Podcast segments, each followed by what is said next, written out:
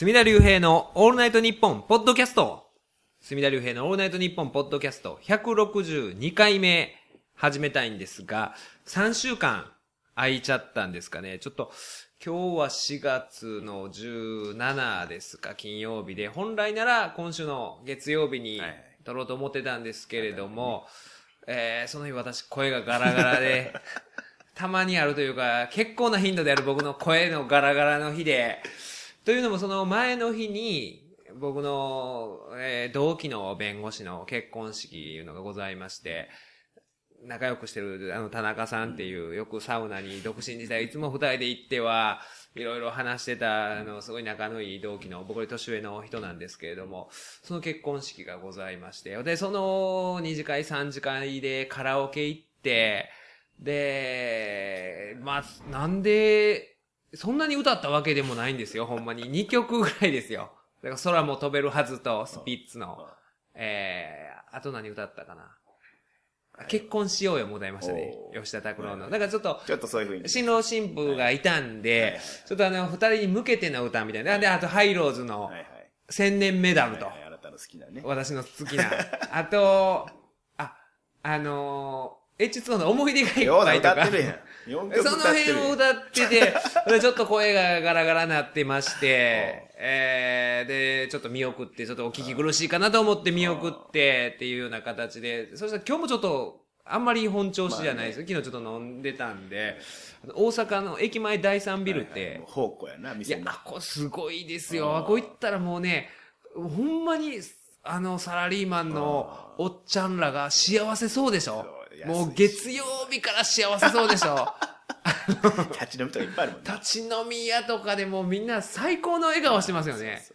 だから今ちょっと悩んでるね、あの、不登校とかなってる、そういう学生さんとかこのリスナーでもいるかと思うんですけれども、あの、大阪駅前第3ビル行ってください。おっさんだったらこんな楽しいんやっていうぐらいね、あんな。新橋とかもあんな感じだ。新橋とかも、まあ、東京では新橋とか、そういう感じなんですかね。そういうとこ行ったら、要はなんかあるじゃないですか、あの、ね、ワイドショーとかで、あの、おっさんに聞きましたみたいなんで、ちょっと酔っ払ったおっさんに聞くみたいな。とこ、ああいうのを見てるとね、ほんとその現場行ったら、おっさんの方が楽しいですよね、ほんまに。おっさんになってからの方が。あから顔でな。あから顔でみんな楽しそうにしてるんですが、僕はだからその、ね、今週だからそういうのを見に行ったりとか多くて、その結婚式ですよ、結婚式で、ちょっと困ったことがございまして、あの、私がスピーチを頼まれたんですけれども、で、その田中さんと私との思い出っていうのが、まあ、収集の時ずっと同じ班やったんですけれども、で、同じ班の中でも、その、えー、班が20人ぐらいの班で、いろいろ大阪地裁、えー、大阪地方検察庁、弁護士事務所とかでいろいろ回っていくんですけれども、その班の中でも、分かれるんですよね。いくつかには、4、5人で、えー、分かれて、まあ、違う配属部になったりとか、そのチームで取り調べ、検察だ、検察収集の時は取り調べ当たったりするんですけれども、その中で僕と田中さんは検察の時一緒やったんですよ。僕と田中さんと坂中くんっていう3人で一緒になって、取り調べをいろいろしたりとかしてたんですけれども、で、ね、やっぱりその一番密に過ごした頃の話をするじゃないですか。で、する中で、あのー、結構僕、酔っ払ってたんで、挨拶が最後の方やったんで、結構、もういい結婚式やったんですよ。ほんまにその、同期の渡辺さんっていう人と田中さんが一緒に独立してるんですけれども、その渡辺さんが主賓で、まあ挨拶をして、普通はね、そのボスとかがやるんですけれども、じゃなくて、まあ同期で独立してて共同経営者の渡辺さんが主賓の挨拶をしたのが、すごいいいスピーチで、感極まって、渡辺さんが泣いて、それを受けて田中さんが泣いてっていうような。男泣きでっていうような状況があって、それを見て僕らがもらい泣きをするみたいな。っていう、だから他のテーブルからしたら何泣いとんねんおっさんがみたいなね。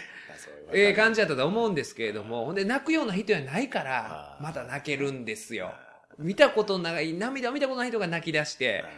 僕もめったに泣かないのに泣いてっていうのもあって、っていうような状況で楽しいかわーって飲んでたんで、まあその最後挨拶の時に、まあいろいろえー、で、合格してから、まあ、知り合ってですね、まあ、いろいろ、あの、紆余曲折あったわけですよ、田中さんは。そのね、あの、最初、大学で出て、山一証券に就職したんですが、山一証券潰れちゃったじゃないじゃないですか。あ潰れたでしょ、で、結局、それで司試験を始めたと。いうような経緯もあったりとか、で、そういうことって最初の新郎の紹介の時に山一証券入社、ほんでその後、えー司法試験目指しみたいになるじゃないですか。潰れた話しないじゃないですか。はいはいやっぱりあの、お酒入ってるからそういう話になるじゃないですか。あの、山一潰れた。意味言葉みたいな。意味言葉とかもう僕のスピーチの意味言葉ないですから。さっきの、あの、司会の人のあれはなかったですけれども、山一証券、実は潰れてと。で、あの、大川工業の大川総裁が、就職活動の時百何十社受けて、ほんで全部ダメやったんですよ。ほんで山一証券も行ってたかなんかで、ほんでその時に、あの山一証券の説明会で、山一証券って潰れることあるんですかって聞いたら、その時の担当者が、山一が潰れる時は、日本が潰れる時やと。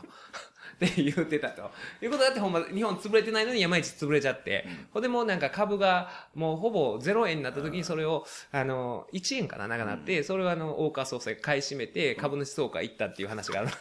その山一証券を、で、もうダメになっちゃって、ほんでまあ司法試験目指したというような経緯がある。それ言ったんですよ。えそういう話も全部しますよえそういう、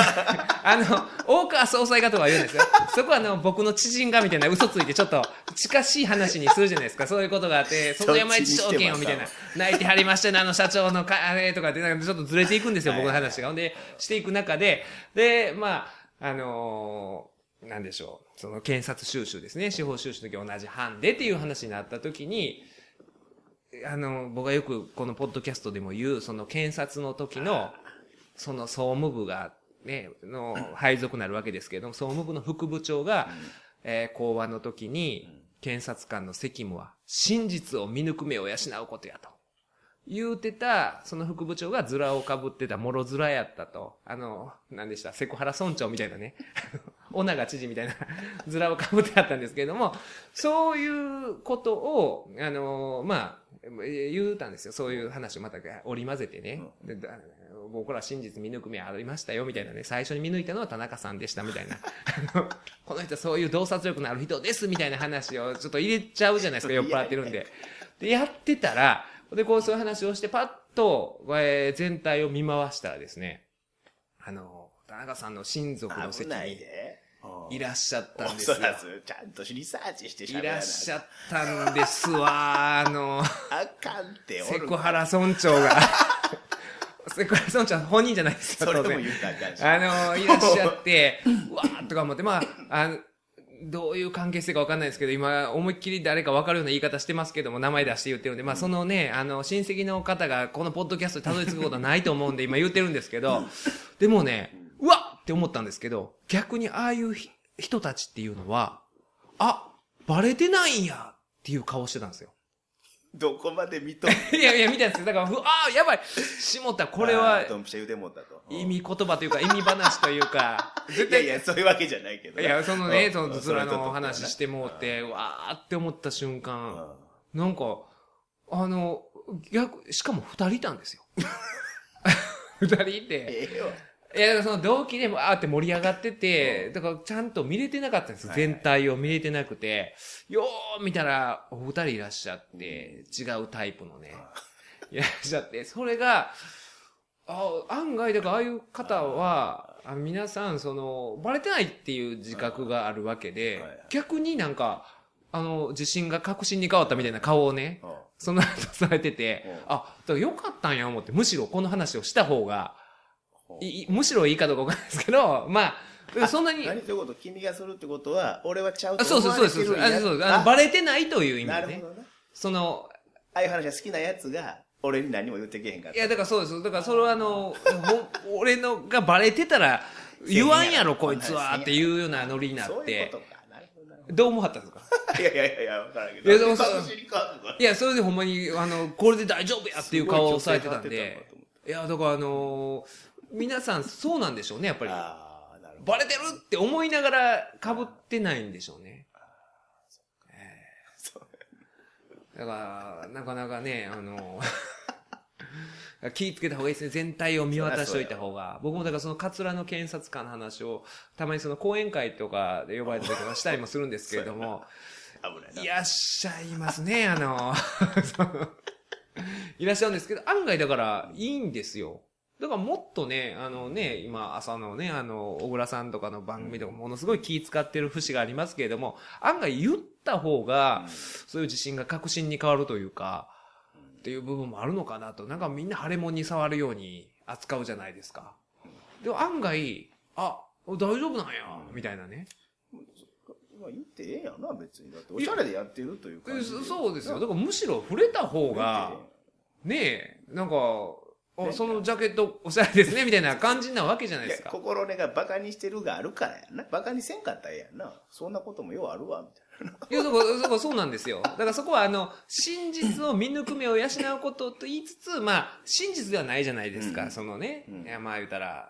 ね、だからそこだけがあれで、別に僕はその、カツラ自体を否定してるわけでもなく、むしろ真カツラというか、うん、私あの、ほんまに、いや、どっちか言ったらそうじゃないですか。僕カツラすごい好きなんで、まあ、ちょっとドキッとしたんですよ。ドキッとして、で、後から聞いたら、あの、ちょっと遠い親戚やったみたいで、あの、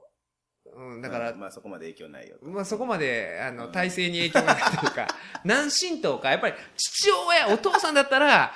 あの、最後のね、ねえ、父親の挨拶とかするときとかに、えー、あ、さ、その直後やったんで、そのお父さんが挨拶されるのが、まずいんちゃうのっていう空気になるんですけど、お父さんはそうじゃなかったんで、だから難しいですよね、ほんまに挨拶するっていうのも。で、もう、最後の方とかだったらもうだから飲んじゃってるんで、うん、で、で、最初にその挨拶がすごいいい挨拶やったんでね、うん、同じ系統でほんでいい話も特段なく、求められてもないし。でね、難しいのが、その、結婚式なんですけど、その時僕また飲んでたんで、その思い出した話が、その洞察力がほんますごい洞察力がすごいんですよ。はい、その人を見抜く目がある人で、その田中さんっていう人は。で、あの、このポッドキャストでも言ったと思うんですけども、修習生の時に婚活パーティーにね、うん、行った時の話を。だから、それもね、あんまり結婚式で婚活パーティーの話とかするのもどうかなとは思った。いや、しました、しました。あの、これ僕が、あの、いや、意味話ばっかりですよ。意味話尽くしの。スピーチで。だから、あの、奥さんに、ごめんなさいね、って、神父さんごめんなさい。これはあの、修習生の時に同じ寮に住んでて、和光の寮住んでて、あれ、シャレで行ったやつやな。そうそうあのー、休みの日に今日何しましょういう話をしてて、なんかピアかなんか見てたら、そのカップリングパーティーみたいなのがあるから、ちょっとこれ一回行きましょうか、言うて。で、行った時に、その、田中さんが、えー、1位やったんですよ。ファーストインプレッション1位で。昭和の男前ですよ。ね、ほんまに昔の男前で、ねだからおかんとかが、田中さんって男前やんか、シュッとしてはるわ、ほんま、っていう感じの男前なんですよ。男前。で、で、もう、その時も、その、最初のこう、なんか、回転寿司みたいに回っていくわけですよ。この、男がぐるーっと、女の人が固定で回っていって、ちょっとずつ時間が決められてて、回って、で、第一印象の順位が発表で、で、1位が昭和の男前で、2位が私やったという。すごいやん。いや、それで大体参加者を推して知るべしというか、その、参加者のレベルが。田中さんはその、昭和の男前なんですけども、ちょっとファッションも昭和というか、この、絶対このポロシャツを、あの、スラックスにインをしてる人で、で、スラックスにインしてて、でね、常に革靴というか、革靴しか持ってないんですよ。だから休みの日にどっか遊びに行きましょうか言っても、革靴なんですよ、常に。常に革靴で。で、どっか一回、どっか行った時に、ボロボロのスニーカーを極端やな。いや、ボロボロのスニーカー履いたんですよ。ボロボロのスニーカー履いたんで。古いの出してきたやな。古いの出してきたやつみたいで。だからそうなんですよ。だからどっかスポーツしに行ったことがあったんかな。なんかその時ボロボロの履いてて、いや、珍しいですね、スニーカーでっていう話をしてたら、いや、これほんまに久しぶりやね浪人生以来やね歌って、田中さんが当時33か4ぐらいで、あ、浪人生って司法浪人の時ですか？って聞いたら、いや、大学受験浪人の時。だから、15年ぶりぐらいに書いた。記事も傷ん。記事も傷んでましたよ、ほんで。で、そういう話に終始して、ほんで、まあ、その、そうや、えー、婚活パーティーみたいなの行った時に、まあ、その格好ですよ、昭和の、一冊インが1位で、で、2位が私で、で、そうですよ。ほんで、その後に、まあ、フリータイムみたいなもう一回喋りたい人。もう一回、なんか、ほんで、ちょっと、ファーストインプレッションの2位と1、ワンツーフィニッシュやから、ちょっと、もう、オラオラ系で ちょっと調子乗って、あの、1位と2位ですが何かみたいな感じで、やってたら、その後、まあ、告白タイムで、はいはい、で、男、男性陣と女性陣がそれぞれ、まあ、指名して、出すかなんか、紙に書いて出すみたいなやつだったんですかね。ほんで、えー、最後に発表があって、えーその司会の人が、女性何々さん、はい。カップル成立しました、男性はみたいな形で呼んでいくんですよ。で、あの、僕2位だったんで、はい。調子乗って女性の1位か2位の人を指名したんですかね、確か。で、その時に指名して、えー、まあ、その、僕は指名した人がカップル成立しましたと、司会の人が言わはるわけですよ。うん。えー、男性お名前は、これなんてお読みするんですかね？っってなった時点で、私のこのね、角に田んぼの田で隅田っていうのはいつも、その、ほんまにね角田、角田。角田、角田、いろいろあって、あの、隅田美代子ってなるまでなかなか説明がつかへんかった、あの事件があるまでは、まあ、それは言わいでいいことなんですけれども、そういう字ですから、その当時そんな事件の前やったんで、うんあ、すもうこのね、えーこれなんてお読みするんですかねの瞬間に僕、うんお尻をパッと上げたんですよ。パッて上げた瞬間に違う男の名前が呼ばれて、ほんで、さって僕はそのお尻を下ろした時に、田中さんが、すみださん、お尻上げたなってお言う。おー洞察力。洞察力すごいっていう話が、そのエピソードとズラを見抜いたっていうエピソードをええ話やから。ええ話でしょ？面白い。ええ話だったんですけど、まあ、あの、やや受けみたいな形ででは。ないわな。まあ結婚式の時に言うべき話じゃなかったのかなとは思うんですけれども、でそういう結婚式があって、ほんで声がガラガラにあ、えー、なっちゃってて、ほんでまあちょっとね、えー、時間が空いちゃって、3週間空いちゃったんですけれどもえーこの3週間の間に、だから3月の末やったんですか、収録したんが。私一番驚いたうん。出来事っていうのが、だから160回目で取り上げた、テレンスリーに持って遊ばれた 美人女子大生歌手のいらっしゃいましたよね？うん桑名明日香さん。桑名明日香さんが、えー、ね、これは4月、え、3月27日付の7日号ですかね。えこのフライデーを前紹介したと思うんですよね。えー、桑名明日香さんが、まあミュージシャンを目指してた 明日香さんが、えー選んだのはテレンス・リーの弟子やったという。おかしいやろと。方向性間違っとるやろと。すごい遠回りじゃないですか。すごい遠回りで。よくあの、なんかあるじゃないですか。あの、えー乗り換えのなんか調べるあれなんて言うんですか。乗り換えやんない。乗り換え案内のあれとかで、たまになんか条件設定間違えて、もうすごい遠回りするのあるじゃないですか。えー、みたいな。これ何時間かかんの？みたいな。そういうタイプの人ですよ、これ。テレンス・リーのテレンスリーとミュージシャンになりたくて音楽業界でせ成功したかったのに、元傭兵のテレンス・リーに弟子入りしちゃった、ね、アスカさんが、ね、音楽をやれると思ったら、もう、セックス特訓ばっかりさせられてたというのがあって、ほんで音楽業界の関係者に合わせてやると言ってたはずが、実際に紹介したのはポカスカジャンや K グラント程度やったと。そこに食いつくね。いう、あの問題発言があった、えー、アスカさんですけれども、で、まあいろいろね、こうあの、そういう、別に、無理やりそういう関係をもね、持たされたわけではないんだけれども、そういう、まあ、えー性行為ばっかり要求された。これテレンス・リーさんは、そんなことなかった。事実も今夜と否定してる。んですけれども、で、その中でね、まあその、まあそういう二人の関係の中で、えー、裸のこのアスカさんの、えーに全身網タイツを着せたり、電動歯ブラシを挿入したりと次第に行為をエスカレートさせていったこともあったというような記事があって、まああの、僕らね、辻村さんと一緒に、あの、心を痛めてたわけですよ。でアスカさんどうなるんやろうなと、心を痛めておりましたら、それから3週間後のフライデーの4月17日号で、アスカさんが再登場したんですけれども、びっくりしましたね。私この袋とじページにね、こう定規を挟み込んで、綺麗。綺麗に開けさせていただきました。綺麗に切り開きまして、えー、ね、この回には、あの、古賀さんですよ。古賀さんの記事もあったんですけども、古賀茂明、あの日のホーステの裏側、楽屋の録音全部話しますという、えーこういう特集記事もあったんですけども、これはもうすっ飛ばして、すっ飛ばして、この、い、えーテレンス・リーにもと、もて遊ばれたと本誌で怒りと涙の告発、F カップ現役系大生が脱いだっていう、まあ、ちなみにこの経大生はあの通信教育だったんですけれども、で、このページを定規ですーっと切り開きまして見たらびっくりしましたよ。全身網タイツ姿の。アスカくんが、このくんはカタカナのくんっていうね、これおっさん雑誌によくある、よくあるあの、グラドルとかをおっさんが呼ぶときのはい、くんって、この斜めに書くんですよ、くんをねカタカナのくんで、もうアスカくんと呼ばせてもらいましょう。もうこうなったら、もうアスカくんが、えーヌードで、全身網タイツで、しかもこれね、あの、辻村さん見ていただきたいんですけれども、電動歯ブラシも、ちゃんと。と、えー、この股間だけ開いてて、そこに電動歯ブラシを当てがうという、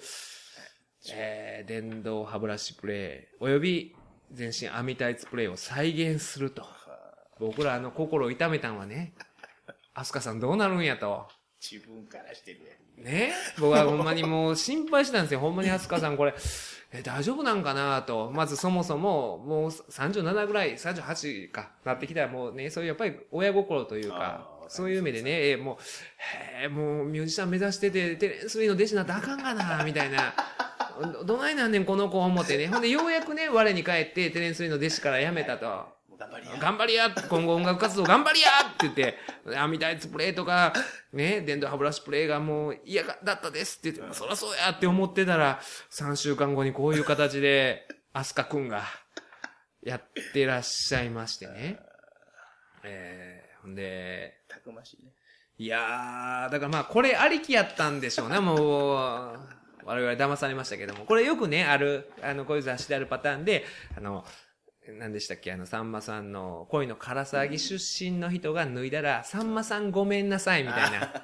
お決まりのやつ。えー、お決まりのやつなんですけど、今回テレンス3ごめんなさいないですよ。これテレンス3に対してはもう、はいはいね、あの、ノーっていうあれですか、I am not Lee っていう姿勢を示したのがこの、ね、えー、アスカくんなわけですから、それはなかったんですけれども、えー、ね、あと、ごめんなさいやったら、やっぱり、ケイグラントさんごめんなさいでやったら、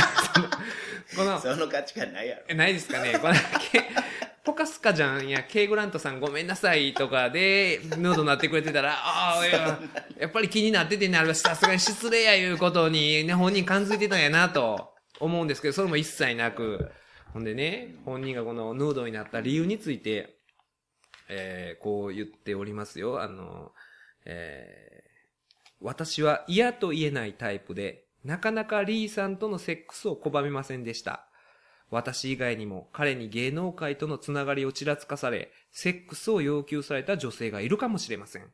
そんな女性に私が名前と顔を出して告発することで勇気を与えられたらと思いました。今回脱いだのもそう。自分に自信を持って生きていいんだ。ということを悩んでいる女性たちに伝えたかったんですと。ええ娘さんやな。何抜かしとんねん。ええ娘さんやろかいねん。えーもう一回騙されたね。もう一回騙されて。ダメですよ。冷静に考えてくださいよ。私は嫌と言えないタイプでなかなかね、リーさんとセックスを拒みませんでしたって言ってるんですけども、今回もこのフライデーの要求にね、嫌と言えなかったっていうね、あの格好してよ。あの、これの例の電動歯ブラシ、行きませんかって、ここはノーって言わないと。ね、I am not Lee だけやなくて、I am not 電動歯ブラシでやらなあかんのに、ついつい乗っちゃうこのアスカくん。ええで、これ不思議なのが、この人が言わんとしてるのは、結局、私以外にも、まあ、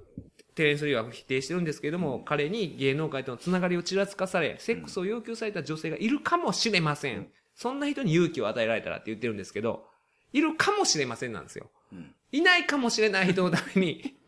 ヌードになってるわけですよ。実在しないかもしれないのに、この人はこういうことをしてると。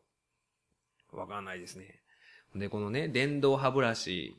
ね、こう、まあ、裸に、うんえー、全身網タイツを着て、股間だけねうん、切り取ってあって、そこに電動歯ブラシ置いてあるんですよ。この写真を見て自分に自信持って生きていいんだって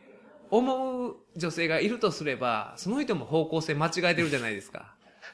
あ、なるほど。私も頑張ろうってなりますか？いや、そうさ嫌な思い出を断ち切るために。いや、本人言ってますよ。本人は、あの、再現してみて嫌な思い出払拭できたかなと。まあ、ショック療法みたいなね。そう、このショック療法する必要が果たしてあるのかと。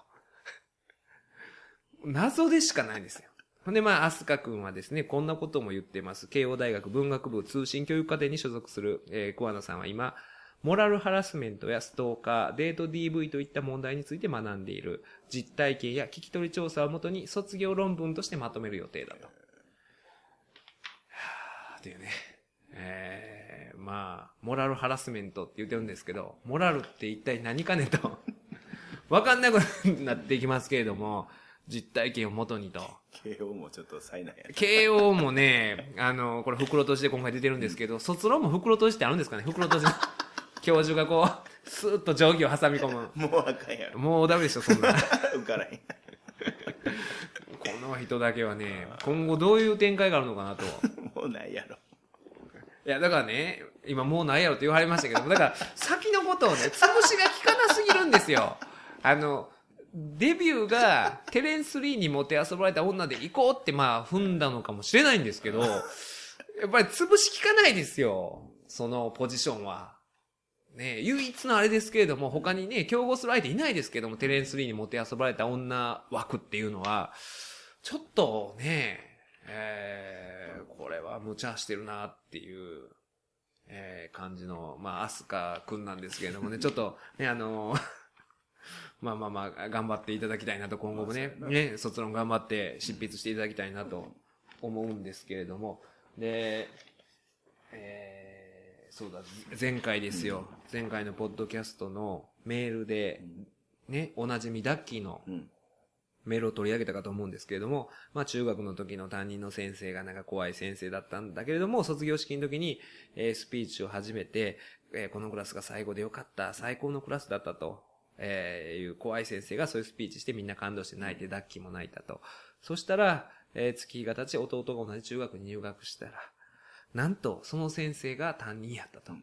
まだおったんかいと。すべて嘘やったと。あの当時流した涙を返してくれというね、メールを送ってきて、何気象転結つけとんねんと。何ちゃんとした文章送っとんねん、ダッキーと。君の持ち味は違うやろと。いう話をしてた。その後、ちょっとびっくりするような情報が寄せられまして、リスナーの方からですね、私のツイッターの方にですね、えー実はこのダッキーが全く同じ内容のメールを、えー、おぎやはぎのメガネビーキですか、ジャンクの方にも送ってて、で、最後にこうちなみに墨田先生が嘘をつかれたりしたことは今までありますかっていう部分を多分、おぎやはぎさんは、に書いてたんじゃないですかね。内容が全く一緒のを出して読まれてたという、こう二重投稿 事件がございまして、で、あのね、読売新聞からも、読売新聞の森重からもメールが来てて、うちの社では二重投稿が読者の投稿で発覚した場合は、もう永久追放ですみたいなね。また気は気悪い。そんな厳しいね。なんで突然真面目なやつ？いや、厳しい。なんかね、森重は、なんか、そういう、こう、ダッキーのことでなんかすごい怒ってて、あとあれですね、あの、えー何でしたっけ？なにわのエリカ様ですか、はい。あ俺僕見てて何とも思わないですけど、あのことも必要にね、うん。次回これ取り上げてください、みたいなことをね、うん。森重からメール来るんですけど、なんでかわかんないですけど、必要に言うてきますね。えー、まあでもこれね、ダッキーは、まあ、ううちの、あの、ポッドキャスターもこれ地上波でも何でもなくて緩いんでいいんですけど、こっちの配信の方が早かったとしたら、ちょっと、おぎやはぎさんに悪いじゃないですか。うんこんな、ね、零細ポッドキャストと同じ内容をね、うん。取り上げたそ。れをしかも国表紙だからね。まとまってるのこがおもろないこおもんないっていうのを、なんか、面白メールとして取り上げられたとしたら。いいメールとしてあげてるわけ。いや、だからあの、もし、あの、なんでしょうね、先に何かの、えー、ラジオで読まれたとしたら、その後ダッキーは、ちゃんと、このラジオで読まれたんで、もう撤回しますみたいなメールも送っていただかないとね、なんか、ななんかね、パクってるとかでも思えた。ら、僕、あの、最初に、えっと思ったのは、もしダッキーが違う人が出した内容をそのままパクってたとしたら、ちょっとね、はい。なんか、えダッキーがそんなことするのか？ららししからぬ、それはすごいショックやなって思ったんですよ。ほんで、その、あのーツイートしてはった人に確認して、それはパクってたということですか？それとも二重に同じネタを送ってたということですか？って言ったら、いや、あの、二重に送ってたということですか？ご安心ください、みたいなんで、あ、それやったらまあ、まあね、どっちかに採用されたいから。されたいからっていうことでいいのかなとも思うんですけれども、ほんで、これを受けて、まあ今週もダッキーなんか送ってきてたんですけど、一切そこには触れないっていうのはまだ、それはいいんですよ。それはダッキーらしくて。そこでなんか、あのーご迷惑をおかけしてみたいな形で、そこから広げようとかっていうのが、垣間見えたら、何しとんねん、ダッキーって。何なんか分かってんねんみたいな感じあるんですけど、分かってないんですよ。全くまた関係ないね。なんかメールよこしてましたよ。全然違うのを。だから、いいんですけれども、えー、これ中学の時の担任の先生ということで、やっぱりあの、触れなくてはいけないのが、ね、中学の校長の話ですよ。あの、愛媛県のみのるさんからもですね、来てたんですけれども、ちょっと、名古屋の中学校長の、え横浜ですかこれ？横浜でしたっけ？えー、あ、横浜ですね。横浜。の、えー、この、変態校長の話を取り上げてくださいということで、フィリピン海春12,600人の変態校長というタイトルでこの週刊文春にも載っとるわけですけれども、えー、なかなか、ね、びっくりするような、これ、フィリピンで少女とのわいせつな写真を撮影したということで、4月8日に、この横浜一律中学の元校長が児童回春ポルノ禁止法違反で、神奈川県警に逮捕されたと。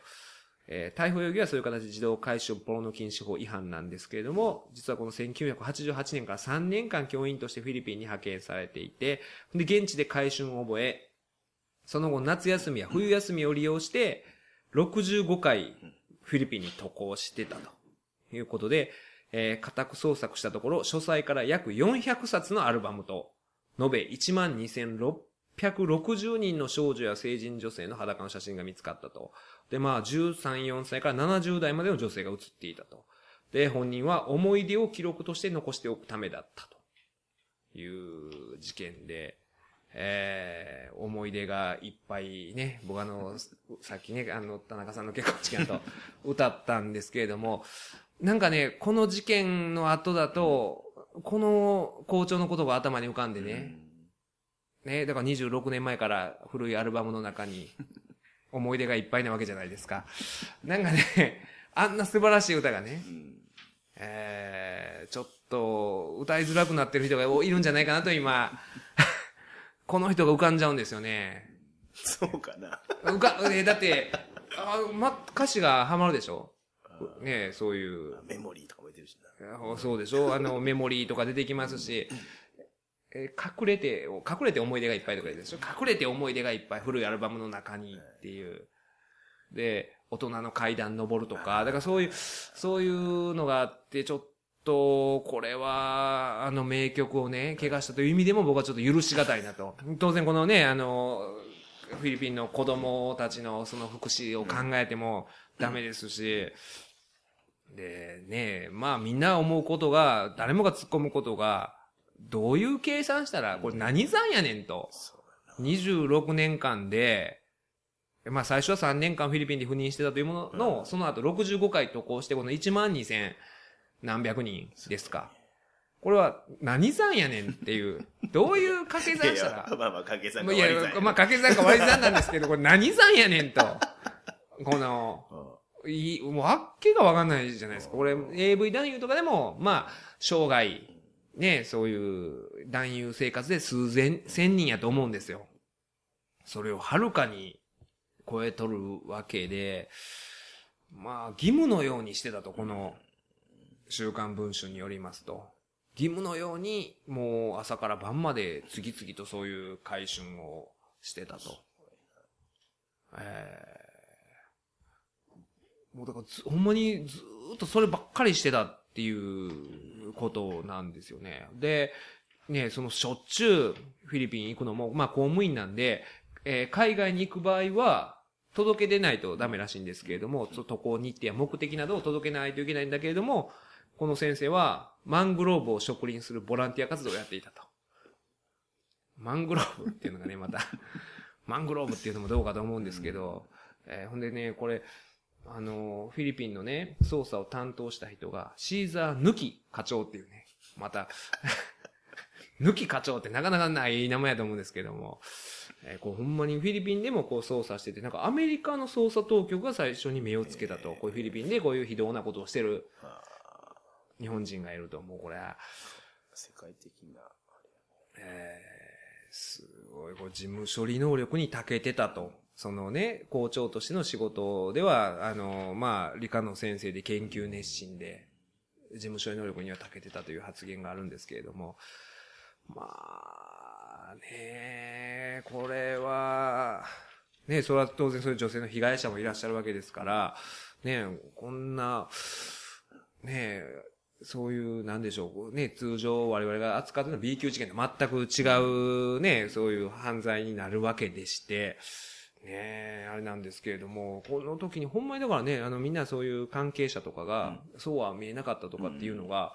僕は、ほんまに、それこそ田中さんならね、洞察力で、僕と田中さんが、この彼の横浜一律中学の校長を務めてた、でもこれね、その卒業生とかもね、よく考えたら、あの、それこそ、さっきのね、ミノルさんが書いてあったんですけど、まあ、さ40年や、学校の先生やってたら、年間1学年300人って考えたら、1万2000人ぐらい卒業させてるはずやと。だから自分が卒業させた生徒と同じ人数ぐらいなんじゃないかと計算したみたいなことをね、あの、メールでくれてたんですけども。そっちの思い出はええけどな。いや、でも、このだって、この人から卒業証書とかね、もらってたわけでしょ事後的にすごい嫌な感じ。ほんで、校長先生ですから、それこそ、ね、あの、朝礼とかうで、んね、まあ言ったら人の道を解くようなことを言ってたりとかして、全部遡って、ね何抜かしとんねんっていう、すごい不利やな。すごい、これはもうね、でも、僕と田中さんは気づいたと思いますよね。ほんま中学生やったら。名探偵コナンみたいな。いや、もう分かってます 名探偵として、フィリピン3回、年に3回行ってる割には、首の裏が、日焼けしとらんぞと。一番焼けるのって首の裏なんですよね。防御できる。えーでき防御できないんで、あの、ジャンボ崎も襟足伸ばしてんのはあれ、首の裏が焼けるからなる、ほど。だから襟足伸ばしてるらしいんですよそういうこ。とか。そ うまあ、だからどうやねんって話ですけど。だからこの人も、ね、あれフィリピン帰りにしては、これずっと部屋おったんちゃうか。フィリピンで部屋おってずっとやることってなんや、ね。げっそりしとんな。なんかげっそりしとんなみたいなね。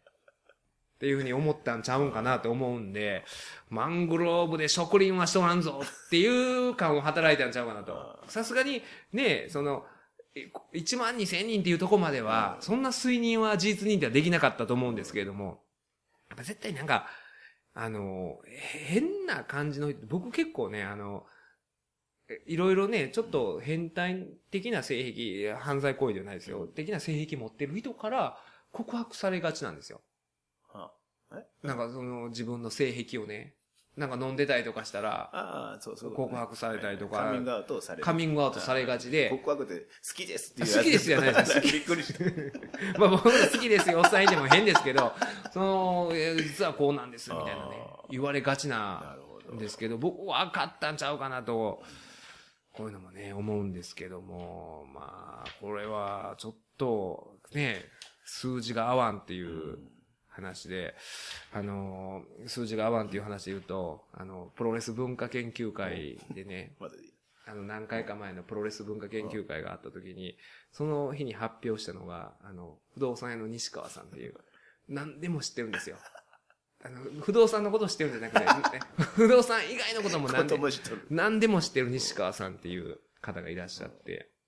その人が、あの、新日本プロレスの、あの、ジュニアの、ジュニアの今ね、あの、タッグのチャンピオンベルトを争う時って、大概スリーウェイマッチって言って、このタッグチームが3組が同時に戦って、えーで、あの、まあ、試合を決するというような形式を取り入れてて、本当にこの3軍が入り乱れての、ものすごい、駆け引きね。駆け引きレベルの高い、えータッグプレーの攻防が繰り広げられるんですけれども、それがどのようにしてあのタッグプレーですよね、もう、えー日本最、日本というかもう世界最高峰と言っていいぐらいの今、すごいもう高度な、なも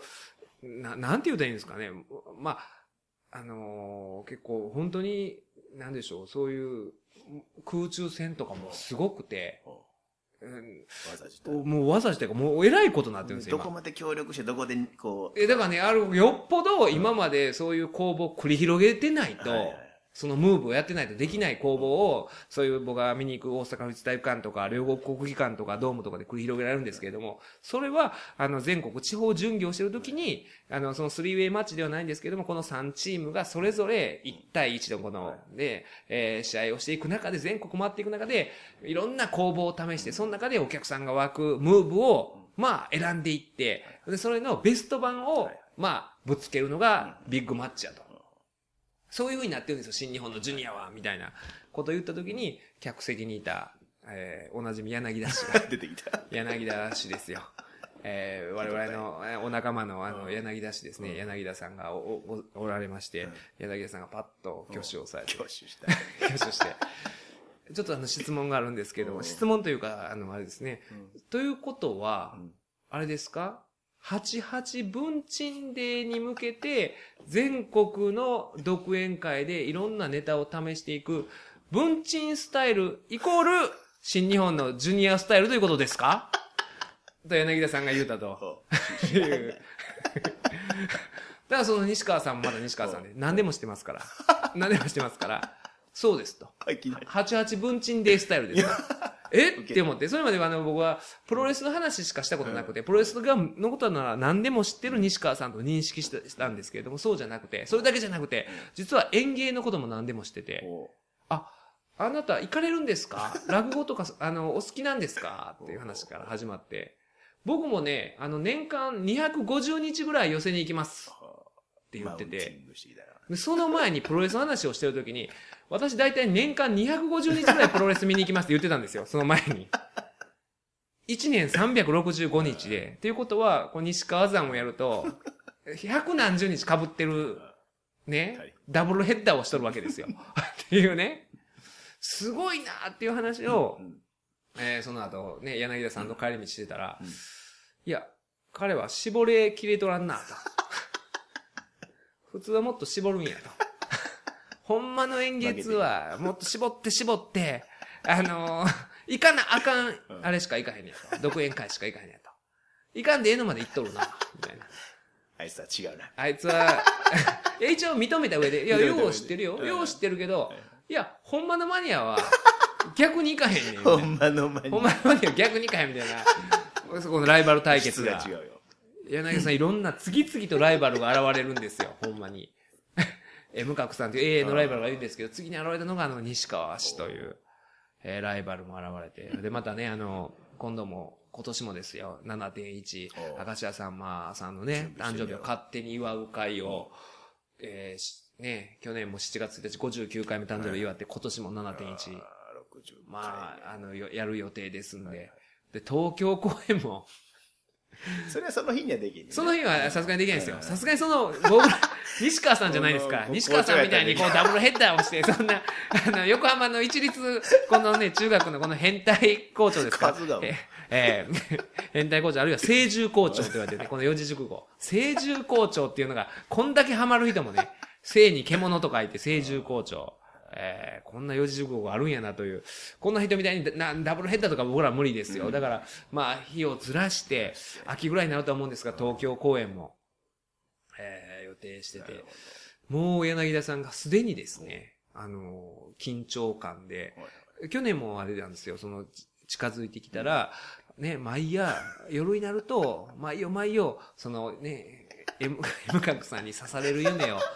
見られたんですね。もうすでに、もう見てんの？もう見始めてます。もう夢を見始めてるんで、えー今年もかなりね、面白い展開になるんじゃないかと。で、あの、ちょっとね、M 角さんもあの自分でテーマを決めてあるんですけれども、同じテーマでいきませんか、柳田さん。へあの M 角さんが、表そういう、なんかちょっと挑発するような、その時の柳田さんの動揺とかありました、この間。なんか、打ち合わせの時に、え？みたいな。きついな。えー、だからちょっと今年もライバル対決からね、目が離せないんですが、だからそういう柳田さんとか M 角さんね、M 角さんのあのストイックなさんまさんに対する執着心、あるいは柳田さんのね、島田紳介の漫才の教科書という紳介さんがね、デビュー前につけてた漫才のノートを勝手に復元して、ほぼ復元してると。いう、まあその二人の情熱を違うベクトルで、女の人に向けたらこの、なっちゃうのかなと。いやちゃうやろ。いや、だから、いい方向に向けたら、まあまあそうですそう。か情だから、ダメな負のうん、ね、負のベクトルで、マイナスの方向に向けたのが、この、まあ、成獣校長で、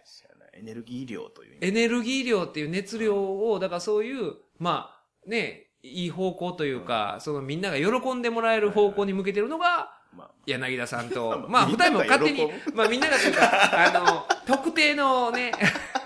たまらないよね。うん、まあ、あの、マニアはにはたまらない、そういう喜ばせるお二人はそうですけれども、だからまあ、よかったなと、M 角さんと柳田さんも、あの情熱というか、一つのことにこう没頭した時の方向性が、もし謝ってたら、こういうね、この、まあ、記録するところもお二人似てるじゃないですか。ん。この変態校長、えー、あるいは聖獣校長も、ね、400冊のアルバムを、古いアルバムをね、思い出がいっぱいのをやっとったわけですから、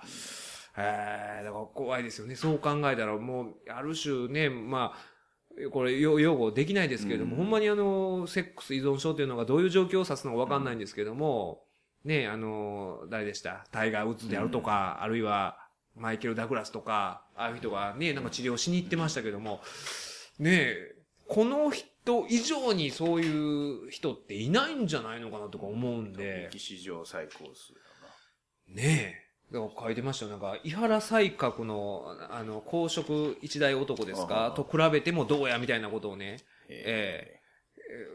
の週刊新潮書いてましたよ。なんか週刊新潮はなんか文学的にえらい書いてたんですけれども、いや、参ったなっていうね、もうどうしようもない校長先生の話になるんですけれどもね。えーっと、あとね、今日はまた他のメールも来てましたね。こちら、防球ネットさん、161回目の時、あの、メールを読んだ防球ネットさんなんですけれども、住田先生、辻村先生、スタッフの皆様、こんばんはということで、先日、出町柳、まあ、京都に出町柳というところあるんですけれども、出町柳でお昼を食べた時に、学生時代によくゼミの先生に連れてきてもらっていたお寿司屋さん、魚熊に行きました。えー、かっこ大学も自動車学校もベンチャースピートさんの後輩です。あの、私のお父さんですね。私の父の。ベンチャースピベンチャースピートっていう、あの、ラジタルのサイトだけで、あここに、あの、ベンチャースピートっていう、えー名前で書き込んでた親父なんですけども、自動車学校もって書いてますけども、自動車学校中退ですから、大久保自動車学校中退が、あの、最終学歴になりますんで、うちの親父は。あ、この間ね、ほびっくりしたのが、その、うんどうやったらたどり着いたのかな、なんかね、あのー僕の、えー幼稚園の時の先生がいらっしゃるんですよ。広野幼稚園っていうとこ行ったんですけど、その先生がブログみたいなのやっててうん、幼稚園のブログがあって、その先生が担当で書いてるのかな？うん。なんか書いてあって、で、僕はもう何年も前にですよ、あのー NHK の教育テレビ、E テレの毎日すくすくジュニア。ですかね。あれで勉強方法について、はい。なんか、二回にわたって。2回にわたって、うん。2日にわたって、子供たちに喋った回があったんですけれども、その当時ですよ。その当時、あの、卒園生のうん。隅田、えー、隆平さんがうん。出ますと。いうようなことを紹介してくれてたんですよ。えー、こんなん紹介してくれててんやって、そのブログにたどり着いたんですよ。へーって思って読んでたら、隅田、えー、隆平さんのお父さんからメールでご連絡いただきうました。おいおい、おいおい。なんで、うちのお供は、その、のりこ先生のメールアドレスを知ってるのかという。あれ、な何に送ったのかな？なんか謎なんですよ。おそういうのを送っとるんだなと。ーえ、なそのすくすくジュニアが放送されます。放送されますよっていうことすを、ごい広報、広報マンやん。広報マンですけども、なぜか僕の幼稚園の時の先生に送ってたという。ええまあそんなうちの親父なんですけども。で、まあこのね、魚熊っていうお寿司屋さんに、昔からよく大学のゼミの先生連れて行ってもらってたというこの防球ネットさんなんですが、そのお寿司屋さんのサバ寿司は絶品で、毎年お正月には実家に持って帰るほどですが、店舗で食べるのは久しぶりでした。店内を見渡していると、店主の名前を、えー記した象徴があり、その名前を見ると、物部さんでした。うん魚熊物部さん。足4の字固めでお釣り泥棒を検挙したおっさんをサポートした物部さん。点と点が、えー点が線になりましたと。昔あの、僕が取り上げた京都であった、おお釣り泥棒とか、そう、まあ、詐欺ですね。はい寸借詐欺みたいにしたおっさんを取り押さえた、言いましたよね。八八百屋さん。と寿司屋のえーそうです。八百屋と寿司屋のコンビが、新日のジュニアばりの工房を、あ地方でやってるね。88文鎮で方式なんですけども、え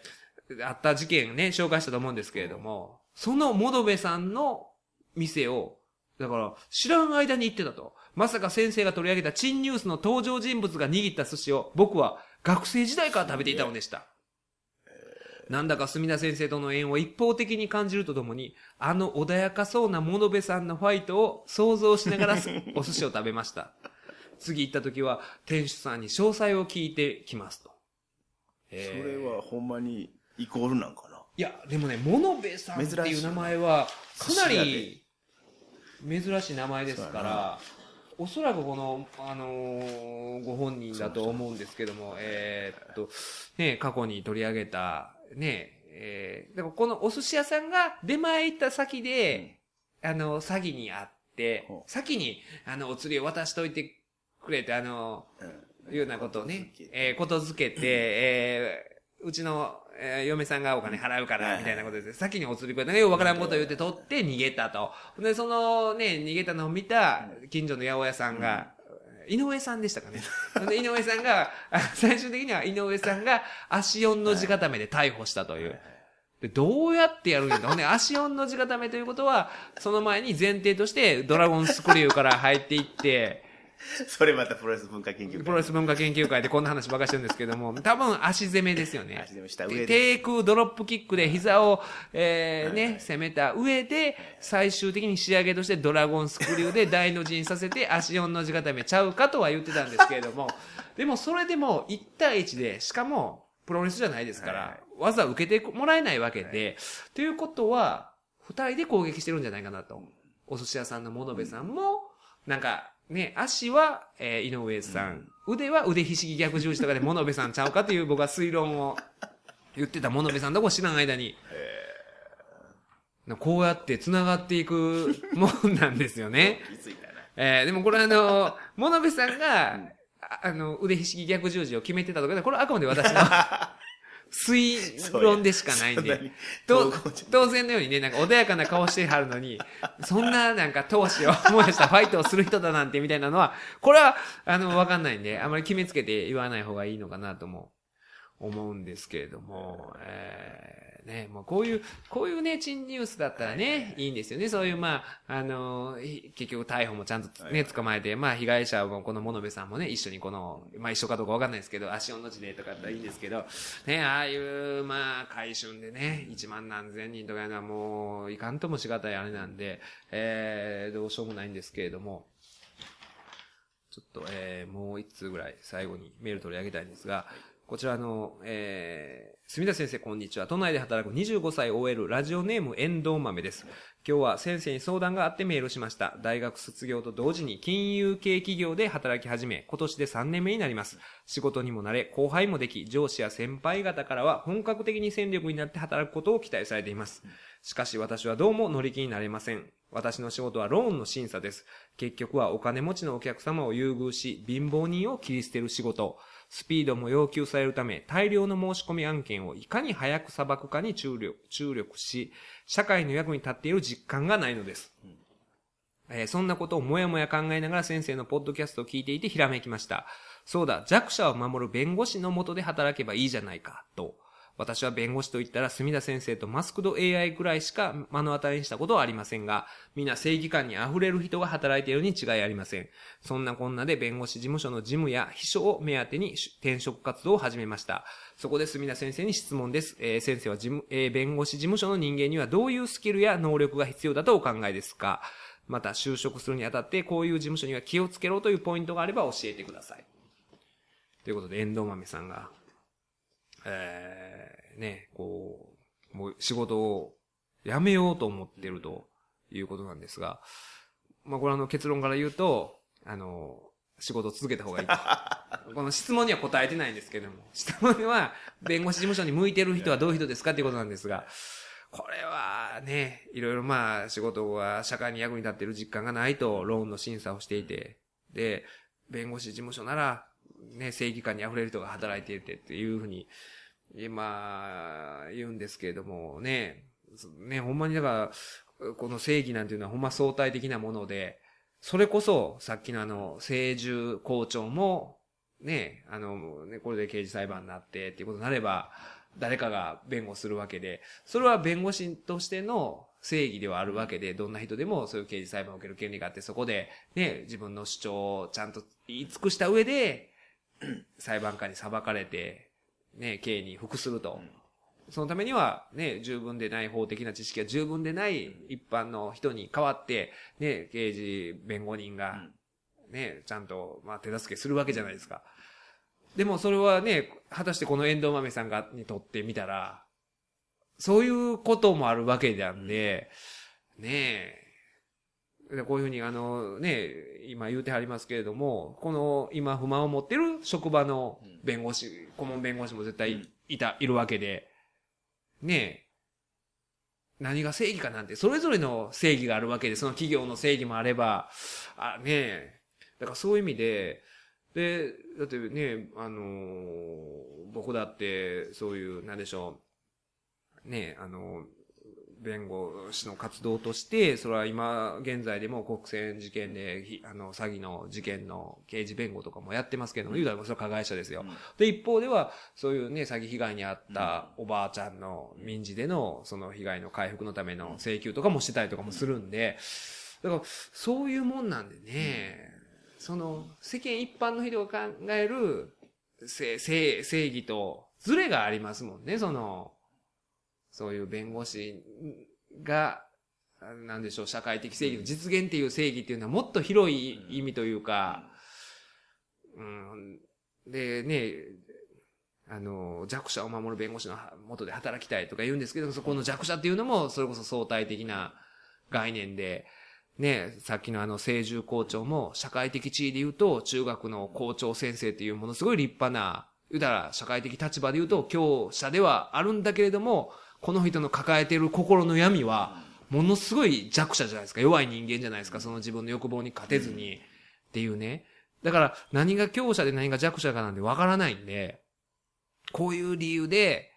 えー、ね、社会に役に立ってる実感がないとかいう抽象的な理由で、あのー転職するのはやめた方がいいんじゃないかなと。仕事を愛して一生懸命やるとかね。い や、これはあのーまあ、どんな仕事ついてもおそらくね、私も他の仕事したことないんでわかんないんですけれども、ねえ、まあ不満を、まあ何がしかあるわな、どっちにしても何がしかありますよ。うんそれやから嫌やとかならへんもんな。ええだからあのー駅前の第三ビルで飲んでるサラリーマンぐらいじゃないですか、なんもないのは。いやいや、みんなあるんですか？あの抱えてはる人も普。段そういうのあるからこそ、あの、強楽的なね、はいあの、ワーキャー言うてますね。ワーキャー。うるさいよな、横いや、めちゃめめちゃうるさいですよ。ほんまに。お祭り騒ぎですかね、毎日が、この駅前第三ビルは。飲み屋さん充実してます。飲み屋さんが充実してていい感じのね。だからあんだけワーキャー言うってことは、ワーキャーしてな、やってられへん事情がお昼にあるわけじゃないですかそれでバランス取ってるわけでど。ねちょっとどこを抜いてね。えーだからほんでこうやってなんかね、あのーなんでしょう、この人は会社からも戦力になって働くことを期待されていますと。はいはい評価されてるいいね、評価されてて、いい環境にあるのに、あえて、ね転職する必要はないんじゃないかなと。まあね、一生懸命働いてどうしてもやっぱこう、興味があるとかね。まあだからね、その、あの、今の職場の不満があるからっていうのじゃなくて、ね、弁護士業界というかこういう放送の仕事に関して、すごい興味が強いからそっちに行きたいっていうのであればあれなんですけど、なかなか、あのーうんそんなね、せあのーまあ皆さんね、やっぱり弁護士事務所で働いてる事務の、事務職の人も、やっぱり大変やと思いますしね、その、大阪弁護士会の、あるじゃないですか、レターケース、地下のとこで、あの、各弁護士にいろんな連絡事項とか、ビラとかが入った、みんな、しんどそうに来はりますもんね。あ あの、そこに来てる事務員さんは、その、あの、元気がみなぎってる人もまあいるとは思うんですけど、みんななんか、いろいろ悩みを抱えつつね、仕事大変で、それこそゼロから、あの、裁判の手続き覚えて、わからんまま、これどこまで聞いたらいいんやろとか、絶対悩みあるでしょうしね。このぐらいは自分で調べなあかんのかなとか、ねえ、どこまで教えてもらってんやろとか、特に初めてそういう仕事する人は全然わかんないと思うんで、みんな、なんかしんどそうにしてはりますよ。あの、駅前第三ビルみたいな感じじゃないですかね。あの人らはもう、キャーって、ヒャッホー言ってますからね。ま あ飲みの場飲みの場やから、キャッホーって、そういう感じじゃないですからね。だから、まあ、積極的な理由があるのであればおすすめですけど、でもね、その正義がどうとかって言うたら、決して、決してというかまあ、その、もっと、本当に相対的な正義として正義を我々見てるはずなんで、そこであれなんか、ドラマと違うとか、ね、な。中身。なんか違うとか、だからそれこそ、ね、ほんまに、あのーね、今どういう事件をイメージして正義と捉えてるのかもわかんないんですけども、その自分の捉えてる正義やと思う人の相手方がいて、相手方にもまあ弁護士がいて、もしかしたらそっち側の弁護士なかもしれないわけじゃないですか。もあるし、僕の知人とかでも聞いた話だと、過去に、あの、依頼した弁護士の、え先生が、まあ、いわゆる人権犯と言われているような、そういう市民運動とかもようしてはる人なんですけど、まあそういう事件とは関係ない事件で、まあ依頼したら、ごっつい着手金取られたりとか、もうそういうもんやったりしますからね。いろいろね。ごっつい取られてますなーみたいなのがあったりとかもするんで、だからまあね、あんまり早い決断をね即決するんじゃなくて、今の会社のいいところを見つけてね、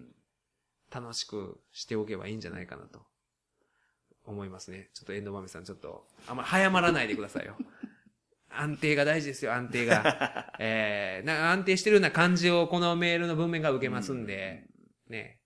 いや、安定がなくなって言うてもね、弁護士事務所なんて、零細企業ですから不安定なんで、その時初めてその安定してるということの大事さというか、貴重さを分かると思うんで、ちょっとね、あの、質問とは違った回答になったんですが、えー今の職場で頑張って くださいや、ということで、えーこういう形でメールもたくさんいただいてますんで、これからもですね、弁護士アットマークオールナイトニッポンドットコムの方まで、えーメールをどしどしお寄せいただければ、えー紹介しますんで、どんな内容でも結構ですんで、今日のね、こういう相談メールでも、進路相談的なもんでも全然問題ないんで、えーいいかなと思います。えーというわけで、100、162回目でした。ありがとうございました。